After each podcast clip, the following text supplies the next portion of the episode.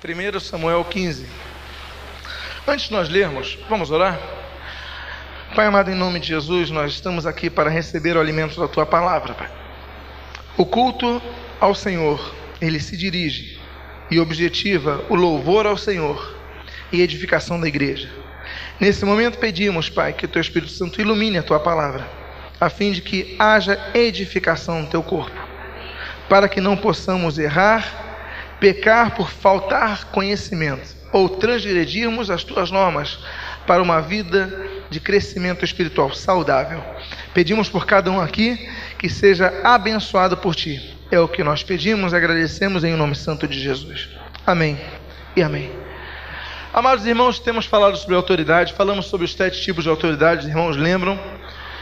E nós vamos começar a entrar no terceiro tipo de autoridade que comentamos, que é o de autoridade delegada ou autoridade representativa. É um tipo de autoridade que Deus delega a pessoas, seja numa ordem política, seja numa ordem eclesiástica, seja numa ordem de conjuntura familiar. E para falar de autoridade, não há como ultrapassarmos um princípio básico, primeiro degrau no princípio de autoridade que, como diria um irmão nosso, muito simples, uma palavra que tem apenas quatro letras: obedecer. Obediência. Não há como uma pessoa conseguir se submeter a uma autoridade se ela não conseguir obedecer. É impossível. Nós falamos no princípio da submissão, quando falamos de Isaías 14, quando falamos de Ezequiel 28, nós falamos do princípio da submissão, que a submissão não é uma desobediência. A submissão é um estado interno, é a posição da pessoa no seu interior, uma posição contrária, uma posição ah, de, enfim, uma posição que tem ah, um desejo contrário ao que lhe fora atribuído. Hoje nós vamos além nós vamos desde, passamos da insubmissão, que é algo interno, para a desobediência. Já é um ato externalizado, externaliza, externalizado. Já é um ato que, é, que a pessoa promove com a sua ação. E eu gostaria de falar de um caso bíblico que vai trazer um entendimento muito grande, porque muitas vezes nós queremos servir ao Senhor, meus amados, não da maneira como o Senhor quer que nós servamos, mas da maneira como nós bem entendemos que devamos servi-lo. E nós vamos ver que Deus não recebe qualquer tipo de sacrifício que se lhe é dado oferecido. Há pessoas que querem sacrificar a Deus, mas não dedicam a Deus o que Ele quer que você dedique. Fazem serviço, fazem mil trabalhos na igreja, tocam, cantam, eh, dirigem setores, mas Deus não aceita o que fazem. Por quê? Então o que nós vamos ver hoje? Antes eu gostaria de perguntar: tem muita gente se abanando, esse ar não está funcionando, não? Não? Está com defeito? Então vamos lá. Vamos começar com o entendimento do seguinte: sempre que há uma ordem a ser obedecida, deve haver como consequência uma ação. E a ação nem sempre começa bem e termina bem. Uma ação pode começar bem e terminar de maneira falha. E a pessoa pode perder a bênção depois de ter obedecido a maior parte do tempo, ela pode perder a bênção por atitudes finais. É o que nós falamos e brincamos quanto ao futebol. Um time joga bem o jogo inteiro, dominou o jogo no campeonato, na decisão de um campeonato. E fez tabelinha, embaixadinha, driblou e está 0 a 0. Aos 46 do segundo tempo, impedido com a mão, o cara faz o gol, vale. Tudo que fora feito antes deixa de valer, porque aquele time que não fez um ataque, fez o gol, ele vai ser o campeão. No reino espiritual, no mundo espiritual, na realidade espiritual acontece a mesma coisa. Temos pessoas que trabalham a vida inteira para o Senhor e falham de maneira grave em alguns sentidos e pensam que Deus vai levar em consideração o quilômetro percorrido, tempo de serviço prestado. Deus não trabalha no INSS, meus amados, não coordena isso não. O que Deus quer é um coração ativo, um coração obediente, um coração que sirva. É por isso que a Bíblia sempre nos orienta a que nós vigiemos e oremos para que não entremos em tentação. Judas esteve no ministério de Jesus por três anos. Três anos, meus amados. Três anos. Nós sabemos que a Bíblia diz que desde o princípio já tinha sido separado aquele momento para que houvesse aquela traição, sim, mas ele teve três anos e no finalzinho falhou. Pedro, a mesma coisa. E o pior, se vocês não sabem, eu creio que todos saibam, todos os discípulos abandonaram Jesus na cruz. Todos, só João ficou com Maria naquele momento. Os outros se esconderam quando Jesus estava sendo crucificado ali. E logo depois estavam reunidos ali no culto. Então a natureza humana, apesar do contato com Deus, com as, das experiências com Deus, o ser humano tem a tendência a retroceder, muitas vezes, em prol de um desejo pessoal ou de um receio. Isso faz parte da natureza humana. Vocês veem, Israel vê dez pragas no Egito, a ação de Deus, a proteção de Deus, o mar se abrindo. Pouco tempo depois estavam adorando um bezerro de ouro. E nós somos assim. O objetivo desse estudo é observarmos em Saul que muitas vezes, sendo nós ungidos por Deus, separados por Deus, enviados por Deus, perdemos bênção por causa de desobediência. Então vamos aqui começar vendo a ordem de Deus nos três primeiros versículos. 1 Samuel 15, versículo de 1 a 3. Disse Samuel a Saul: Enviou-me o Senhor a ungir-te rei sobre o seu povo, sobre Israel. Atenta, pois, agora às palavras do Senhor. Assim diz o Senhor dos Exércitos: Castigarei a Amaleque pelo que fez a Israel, ter se oposto a Israel no caminho quando este subia do Egito. Vai, pois, agora e fere Amaleque, preste atenção agora, e destrói totalmente a tudo o que tiver. Nada lhe poupes, porém matarás homem e mulher, meninos e crianças de peitos, bois e ovelhas, camelos e jumentos. Você sabe o que é isso? É um genocídio. Deus manda acabar com uma raça, a raça dos Amalequitas. Uma raça maldita.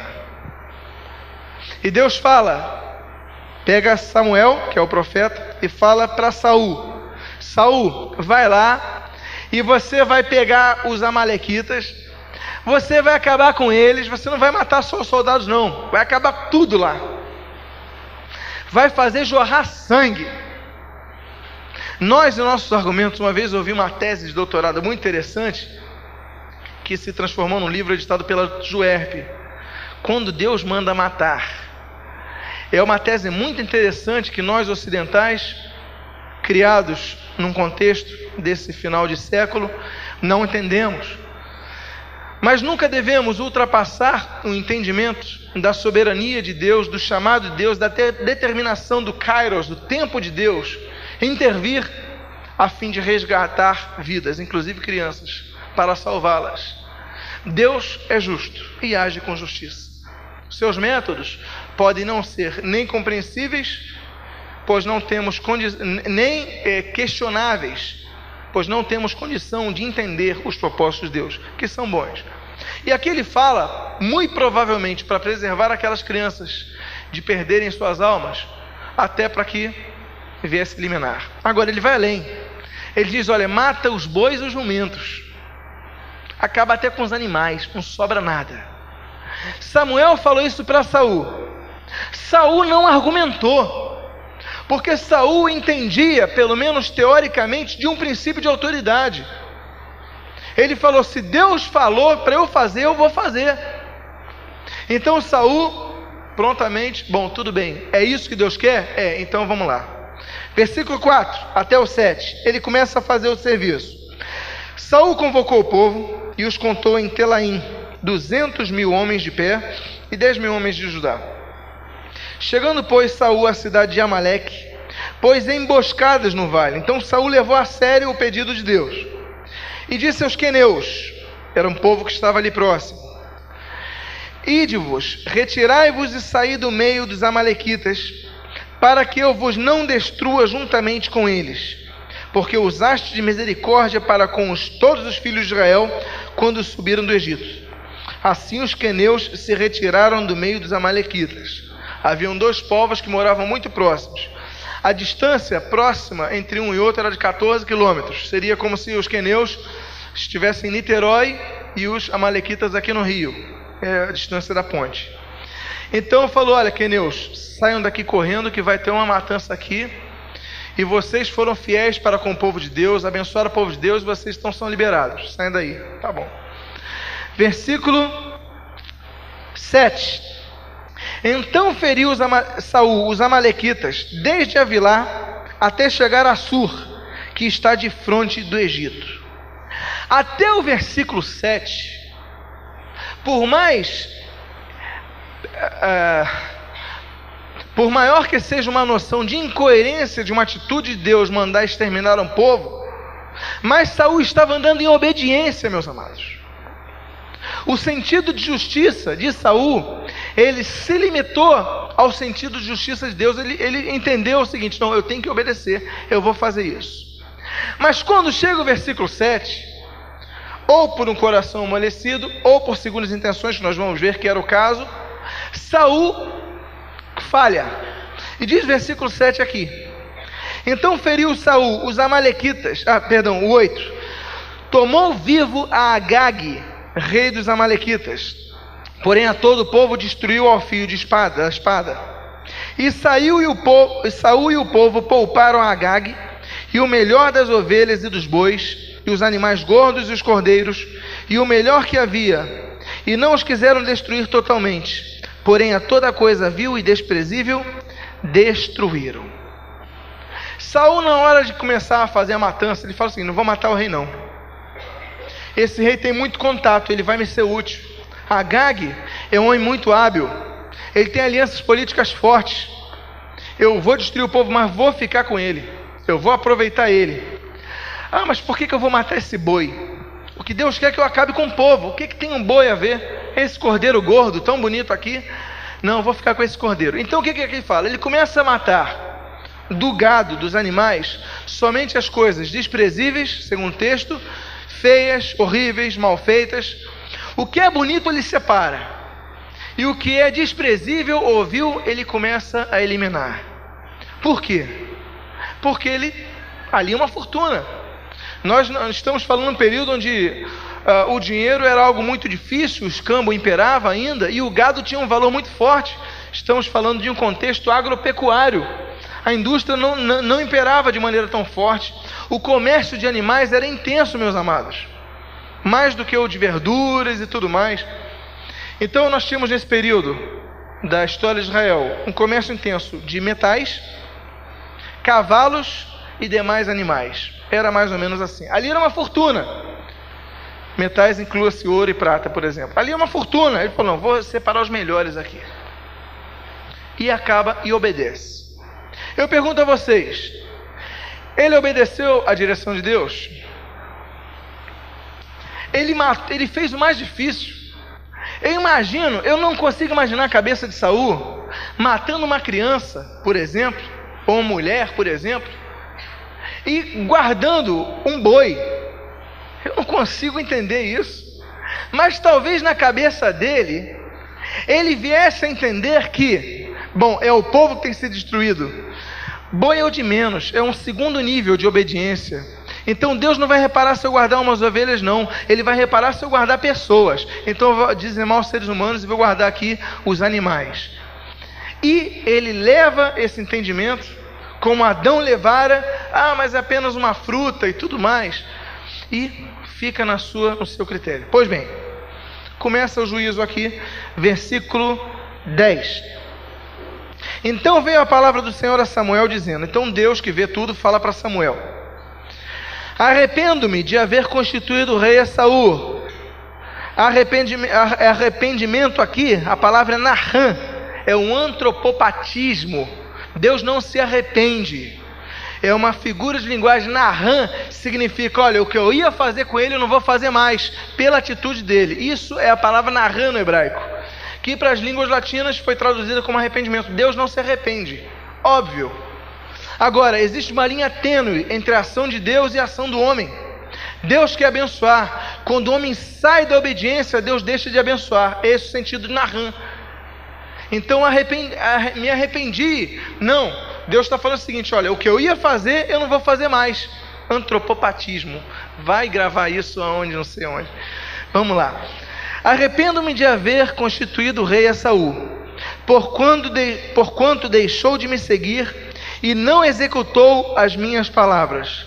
Então Samuel se contristou e toda a noite clamou ao Senhor. Samuel fica triste. Samuel levava fé quando ordenou aquele homem, quando ungiu aquele homem. E aqui diz que ele fica é, contristado e clama ao Senhor a noite inteira, talvez pedindo perdão para Saul, talvez pedindo a Deus paciência para com Saul, talvez pedindo para que Deus fosse uh, tivesse uma consideração maior. Olha, foi um erro pequeno. Só que Deus, amados, não olha apenas a atitude, ele olha as intenções do coração do homem.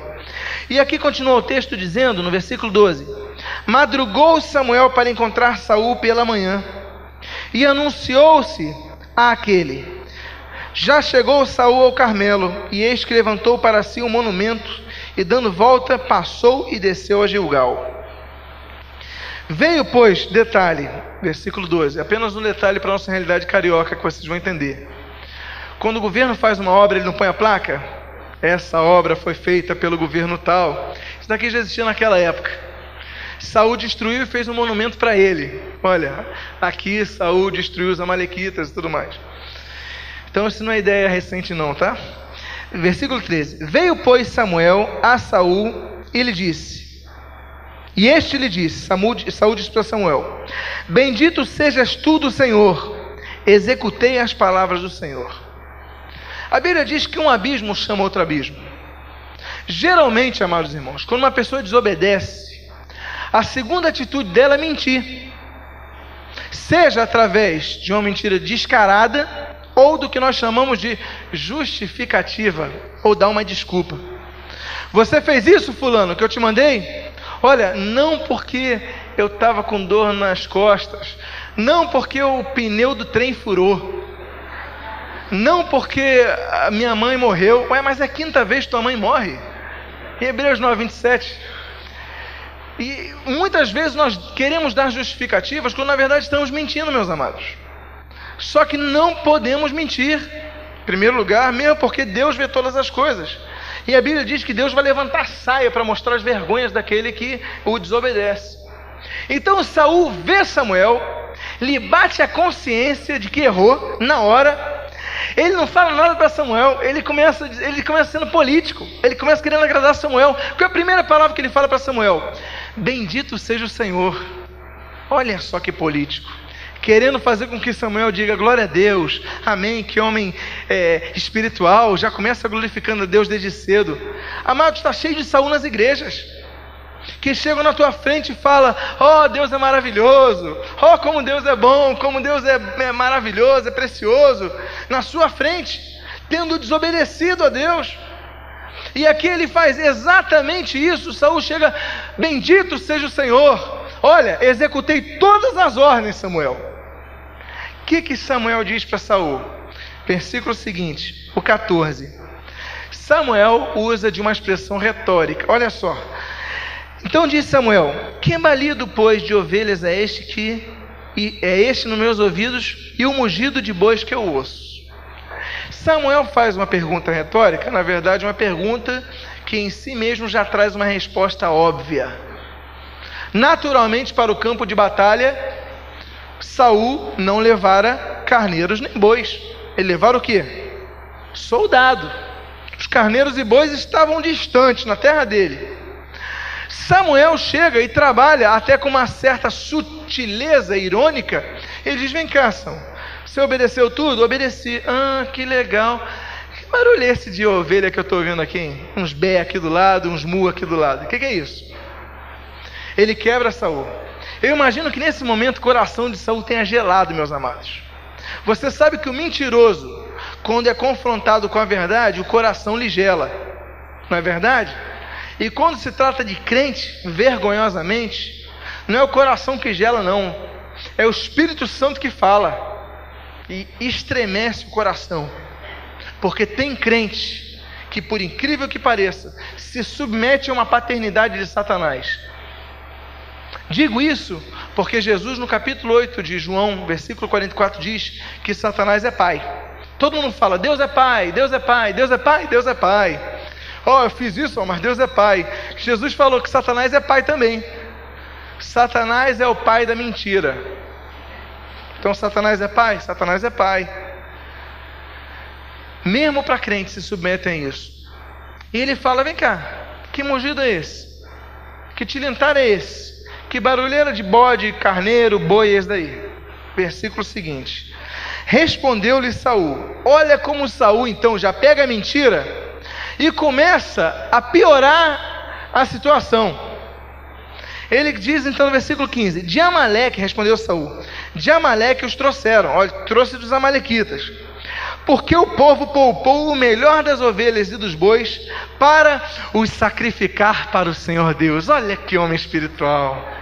Que maravilha! Não, Saul, você está ouvindo isso daí? Eu, realmente eu trouxe a Amalequita, vai trazer lá da terra dele? Não, eu trouxe a Amalequita, mas olha, eu trouxe para a gente sacrificar Deus com o melhor dos animais. Aí eu, eu imagino que Samuel estava ouvindo e estava falando assim: ah, me engana que eu gosto, me engana que eu gosto, me engana que eu gosto. Então aqui diz, cadê? Não.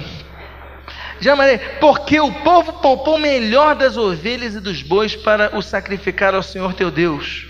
O resto, porém, destruímos totalmente. Ele enfatizou: olha, mas o que é para Deus nós separamos, o resto destruiu tudo. Porque isso daqui é para Deus. Sabe o que isso daqui me lembra? O corban. Uma vez uma pessoa, ela disse o seguinte, que a sua mãe estava passando fome mas que ela, olha, mas eu não deixo de dar meu dízimo. Eu podia ajudar alguém muito pouco, mas sou fiel ao Senhor, trago meu dízimo à igreja. Mas sua mãe está passando fome, não, eu sei, mas não tem como ajudá-la. Meu dízimo e o resto, a conta é toda certa. Eu falei, minha irmã, a irmã está errada. A irmã está agindo como muitos fariseus faziam. Eles dedicavam ao Senhor alguma coisa e deixavam de honrar seus pais e suas mães. Amados irmãos, nós somos dizimistas, cremos que o dízimo é instituído por Deus. Sim, cremos. E devemos fazê-lo com fidelidade ao Senhor sempre. Se não roubaremos, creia ou não creia, roubaremos. Mas se o teu pai ou tua mãe estiverem com fome, estiverem com fome, e você não tiver condição de dar-lhes nada e entregar seu dízimo, é, entregue o seu dízimo ao Senhor, abençoando a vida dos seus pais. Tem pastor que não gosta de falar isso. Como tem pastor que esquece de muito trecho da Bíblia para manipular pessoas. Mas biblicamente, você, no único momento que se age com dízimo de maneira errada, é quando você deixa os teus pais passarem fome, dizendo que esse dinheiro que você devia passar para ele está consagrando ao Senhor. Não faça isso não. Amém, igreja? Aprendam esse detalhe. Não procurem dedicar ao Senhor algo quando Deus requer um princípio mais básico para suas vidas.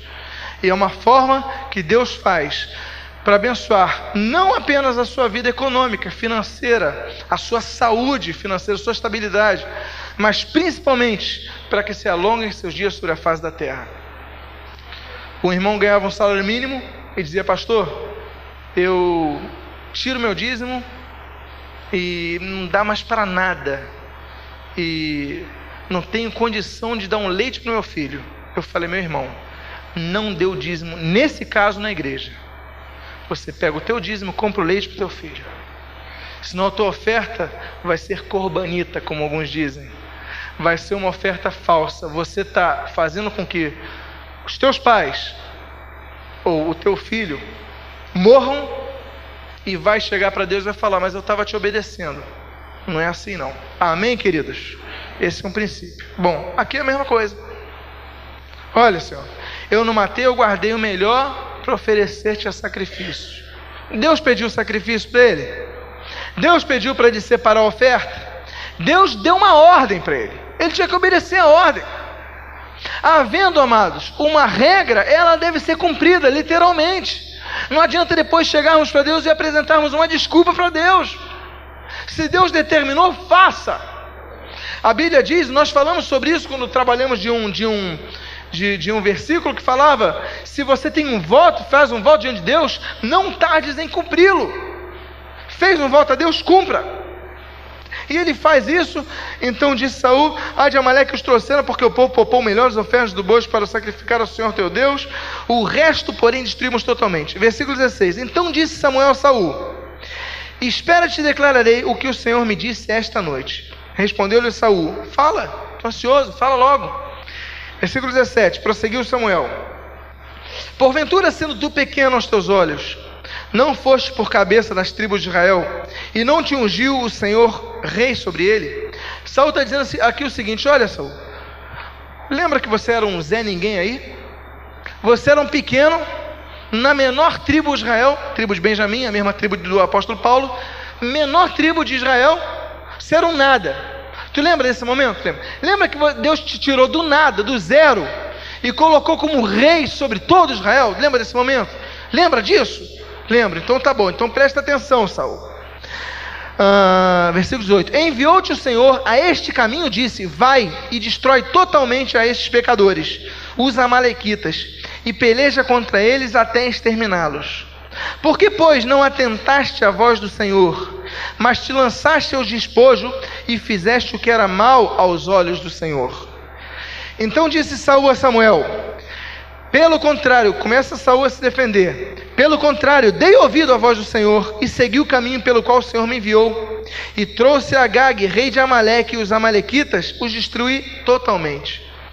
Aqui Saul, primeiro, ele tentava ocultar que não tinha acabado com o rebanho. Aí Samuel fala, não é bem isso? Olha aí o barulho dos bichos, dos animais. Ele, não, não, ele começa a se justificar. Samuel dá então a, revelação de que Deus vai trazendo à tona: olha, você era um nada, Deus te colocou como cabeça, agora você desobedece. Há pessoas, meus amados, que não são nada diante dos homens, Deus começa a levantá-los e deixam de ouvir a voz de Deus.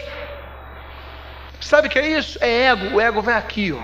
a crista levanta, e esses Deus derruba rápido, porque não reconhecem, não se lembram de onde Deus tirou, não valorizam isso, e depois perdem a bênção. E nós, como Samuel, o que podemos fazer senão lamentar e clamar a noite inteira: Senhor, tem misericórdia, Deus. Como muitas vezes nada podemos fazer senão somente clamar e chorar diante de Deus, porque há ruim na frente aparecendo, como nós vemos aqui com Saul. E aqui nós lemos, meus amados, que ele começa então a enrolar Saul, Samuel. Ele fala: Não, eu fiz exatamente o que Deus mandou. Eu fui a Gai e acabei com o povo todo. Ué, mas ele não matou o rei. E aqui continua o texto dizendo, 21. Mas o povo tomou do despojo as ovelhas e bois, o melhor do designado à destruição, para oferecer ao Senhor teu Deus em Gilgal, Gilgal que era o local onde se sacrificava. Então ele novamente, ele já recuado, eu creio que ele já trêmulo, eu creio que os exércitos ao redor, os comandantes, os chefes militares ao redor, que estavam ouvindo a cena, vendo a cena, muito provavelmente quietos, calados, procurando a reação e não acreditando como seu rei estava desesperado diante de um profeta de Deus, ele já falando, já colocando argumento contra argumento sem base. Então o versículo 22 é um versículo que todo crente tem que gravar. O versículo 22, meus amados, faz com que nós que servimos ao Senhor entendamos que se não houver obediência, não adianta ficar servindo em qualquer lugar, tocando em qualquer lugar, ou pregando em qualquer púlpito, não. Porque Deus não vai receber sacrifício assim. Há normas para vários setores, há normas, obedeça. Se não obedecer, não adianta sacrificar que Deus não aceita. Observe o versículo 22. 1 Samuel 15, 22. Porém, Samuel disse: Tem porventura o Senhor tanto prazer em holocaustos e sacrifícios, quanto em que se obedeça a Sua palavra? Eis que obedecer é melhor do que o sacrificar, e o atender melhor do que a gordura de carneiros. Podemos repetir essa segunda parte juntos? Eu vou ler pausadamente. Vamos repetindo? Eis que o obedecer é melhor do que o sacrificar, e o atender melhor do que a gordura de carneiros. Podemos repetir só a primeira parte dessa, dessa frase que falamos? Eis que o obedecer é melhor do que o sacrificar. Você pode repetir essa frase sem ler a tua Bíblia agora? Eis que o obedecer é melhor que o sacrificar. Quem disse isso? Deus. Através de quem? Samuel. Para quem? Para o rei Saul. Obedecer no critério de autoridade estabelecido por Deus é mais importante do que oferecer sacrifícios a Deus. Que sacrifícios hoje em dia? Naquela época era matar carneiro, oferecer a gordura, oferecer o melhor, aqueles rituais é, veterotestamentários que cessaram com João Batista. A lei e os profetas cessaram João Batista. Agora, na nova aliança, quais são os sacrifícios que nós oferecemos? Porque obedecer é melhor que sacrificar. Deus não aceitaria a oferta de Saul. E diz aqui o texto, versículo 23.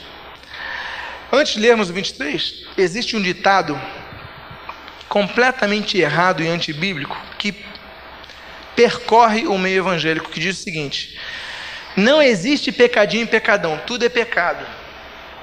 E tem crente que não lê a Bíblia que, obviamente, aceita. Pecadinho e pecadão não existe. É tudo a mesma coisa, pecado. Biblicamente, existe pecadinho sim e pecadão sim. Basta ler a Bíblia. Tudo é pecado? Óbvio, tudo é pecado. Levam a perdição? Levam a perdição. Mas o juízo será diferenciado conforme o pecado das pessoas. Lembro que uma cidade que Jesus viveu, Cafarnaum, Jesus passou, viveu. Belém, Nazaré, Cafarnaum. E Jesus fala em Cafarnaum o seguinte: olha, para eles haverá um juízo mais rigoroso do que para com Sodoma. O juízo vai ser diferente. Gálatas fala da lei da colheita segundo a semeadura, variante conforme aquilo que o homem semear. E aqui, nesse texto que nós vamos ler, nós vamos ver os degraus na consciência divina de níveis de pecado. E nós diríamos o seguinte: bom, o pior pecado é esse, esse ou aquele. Não, Deus tem o seu critério. E um dos critérios que pode parecer muito distinto, é, é, é diferente para todos nós, é que Deus equivale o pecado de feitiçaria, ou seja, macum, macumba, despacho, macumba, feitiçaria, voodoo, uh, magia negra, botar o nome na esquina, na boca do sapo, sei lá, feitiçaria, o mesmo nível desse pecado, Deus equivale a um outro pecado. Versículo 23. Porque a rebelião é como o pecado de feitiçaria. E a obstinação é como a idolatria e culto a ídolos do lar. Amado, vou parar aqui rapidinho. Se uma pessoa for rebelde diante de Deus, o julgamento e o juízo que Deus vai estabelecer sobre essa vida é o mesmo do que se uma pessoa colocar um prato aqui com farofa aqui em cima, um prato de barro com farofa e velhinha o juízo de Deus vai ser no mesmo nível. O pecado de rebelião é como o pecado de feitiçaria. O mesmo nível. Para que vocês vejam, meus amados, que o princípio de autoridade bíblico é sumamente importante para que jamais nos desviemos dele. Rebelião houve? Houve. Deus vai considerar esse pecado como uma macumbada que se faz. Mesmo nível. Então, ali diz a consequência no final do versículo 23: Visto que rejeitaste a palavra do Senhor, ele também te rejeitou a ti, para que não sejas rei. Saul primeiro perde a bênção. Depois Saul perde o direito de oferecer um sacrifício com o que dispunha. E agora Saul perde o reino de Israel, para o qual foi ungido. Quando a pessoa desobedece à vontade de Deus, a única coisa que ela ganha é desvantagem. O resto é perder tudo que ganhou. Por isso que eu acho interessante, a gente passa desapercebido por esse texto, que Samuel relembra Saul, eu acho isso importantíssimo. Olha só, lembra da época que você não era nada, que Deus te tirou da, da tribo menor, você não era nada lá e agora você é cabeça de Israel. Deus te leva à memória quem você era, para que você se levante assim. Saiba que nós não somos nada, se não for a misericórdia de Deus. Somos filhos de Deus, meus amados, não por merecimento. Somos salvos não por merecimento, é pela misericórdia de Deus. Amém, queridos? Então, obedecer é maior sacrificar que sacrificar. O pecado da rebelião é o mesmo que o da feitiçaria. E agora, como você rejeitou a Deus, ele te rejeitou. Tem coisa pior do que essa? Não tem. Ele podia perder o reino, meus amados. Mas ser rejeitado por Deus, última coisa que um homem pode querer. E aqui diz o versículo 24: Então disse Saul a Samuel: O que, que ele podia dizer a Samuel depois disso? Versículo 24: Pequei, pois transgredi o mandamento do Senhor e as tuas palavras, porque temi o povo e dei ouvidos à sua voz. Observe um ponto importante aqui. Vocês que serão um dia líderes, essa igreja será um celeiro de líderes, meus amados. Eu não sei quem será, eu sei que será um celeiro de líderes. E essa mensagem se direciona muito a vocês, para que vocês não caiam no erro de Saul. E um dos erros de Saul foi esse, que ele se confessa aqui. Olha, errei porque transgredi a vontade de Deus, a voz de Deus, e dei ouvidos ao povo. O pastor, o líder, vocês que serão pastores um dia, saibam disso. Jamais se esqueçam disso. Nunca façam nada porque o povo está dizendo para que vocês façam. Busquem unicamente a direção de Deus e obedeçam. Nós não cremos absolutamente que a voz do povo é a voz de Deus. Esse ditado popular, com certeza, tem origem no quinto dos sextos do inferno. Você que vai ser líder tem que dobrar o teu joelho e buscar a direção de Deus. Porque o povo de Israel, quando erra, sempre está errando. O rei, porque está dando ouvido ao povo. Não que o povo seja menos diante de Deus, mas que a direção não vem de baixo, mas vem de cima. Então, líderes, ouçam isso. Aqui ele confessa a raiz do seu pecado. Ele quis ser popular. Ele de, devia pensar: bom, eu vou oferecer um super sacrifício, as melhores carnes do dia, nem meus açougueiros podem me oferecer tanto. Eu vou fazer, olha, eu vou poupar o rei, porque tem que haver dignidade com o rei. Havia um pacto nesse sentido, os reis não eram mortos. Ele queria cumprir uma ética política, governamental daquele, daquele período que ainda existe hoje, por sinal. Quando você ataca um país, você não mata o rei. Você domina o país, você deixa o presidente, você não mata ele. E, isso já existia naquela época, então ele falou: não vou sair bem. E o povo, eu vou ganhar votos com o povo, não faça isso não. Olha, eu pequei, transgredi, porque não obedeci a voz de Deus, porque obedeci a voz do povo. Ou seja, versículo 25, um pedido tarde demais. Agora, pois, te rogo, perdoa-me o meu pecado e volta comigo para que adore ao Senhor. Disse Samuel, porém Samuel disse a Saul: não tornarei contigo, visto que rejeitaste a palavra do Senhor, ele já te rejeitou a ti, para que não sejas rei sobre Israel. Olha a humilhação de Saul no versículo 27, humilhação final. Virando-se Samuel para então Samuel dá as costas para o rei. Começa a sair que diz aqui: Saul o segurou pela orla do manto e este se rasgou. Saul tenta segurar Samuel, que está saindo talvez da, da, da, tenda dele. Segura, Samuel era um homem forte, nós sabemos. Ele. E Saul também era forte, mas Samuel ali foi mais rápido. Rasgou a veste de Samuel. E Samuel fala: olha, aqui no versículo 20, 27. 28. Então Samuel disse: O Senhor rasgou hoje de ti o reino de Israel e o deu ao teu próximo que é melhor do que tu. Ainda acabou com ele. Vocês veem, vocês podem ver o que leva o pecado da desobediência. Ele continuou sendo rei até o dia da morte dele. Saul continuou sendo rei até o dia da morte dele. Ele tinha um título, mas não tinha unção. Ele era ungido, mas não tinha unção. Duas coisas diferentes. O ungido deve ser respeitado sempre, meus amados, sempre. A unção, ela é percebida, provoca efeitos. A presença do Espírito Santo é manifesta, a operação. Agora, a pessoa tendo sido ungida uma vez, não existem ex-ungidos. A pessoa é ungida para sempre, devemos respeitá-lo. Até o dia da morte da pessoa. Obviamente depois também, né? mas foi ungido, respeitaríamos. Agora ele perdeu a unção. Já falamos sobre isso no estudo. Ah, o que acontece?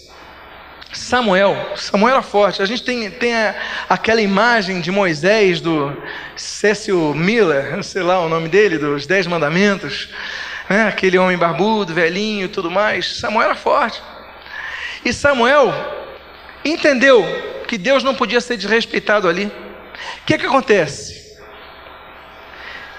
Diz, é, hum, aqui. Ah, o pior, versículo 31. Então Samuel seguiu a Saul e este adorou o Senhor em vão. Versículo 32. Disse Samuel: Traze-me aqui a Agag, rei dos amalequitas. Agag veio com ele, a ele confiante disse: Certamente já se foi a amargura da morte. Já estou finalizando, meus amados, porque aqui estamos terminando a direção de Deus. Então ele falou o seguinte: vem cá, tudo bem, está tudo certo, traz o rei Agag que você poupou. Aí é que diz o texto: que Agag chega confiante, dizendo: ah, já ficaram a cabeça mais fria, já não querem me matar, beleza, chegou confiante. Versículo 32, 33. Disse, porém, Samuel: Assim como a tua espada desfilhou mulheres assim desfilhada ficará tua mãe entre as mulheres. E Samuel, o que?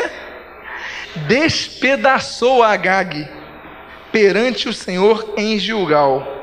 Então Samuel se foi a Ramá e Saul subiu à sua casa a Gibeá de Saul. Samuel arrebentou com o cara. Pensa que profeta aquele bonzinho, meu irmão? Cuidado com os profetas de Deus, meu amado despedaçou. Aqui podia ter falado que ele deram uma de espadachim. Pum!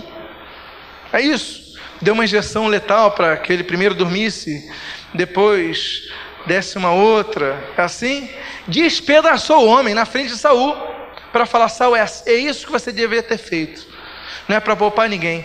Samuel, então, complementa, por respeito à autoridade de Deus, para que não deixasse com que a palavra de Deus voltasse vazia, para que não deixasse com que a palavra de Deus diante de Israel, um povo que devia temer a Deus, ficasse sem valor, Samuel vai e conclui o serviço. Despedaçar, sabe o que é despedaçar? Não é matar, não. Despedaçar é tirar os pedaços da ordem natural.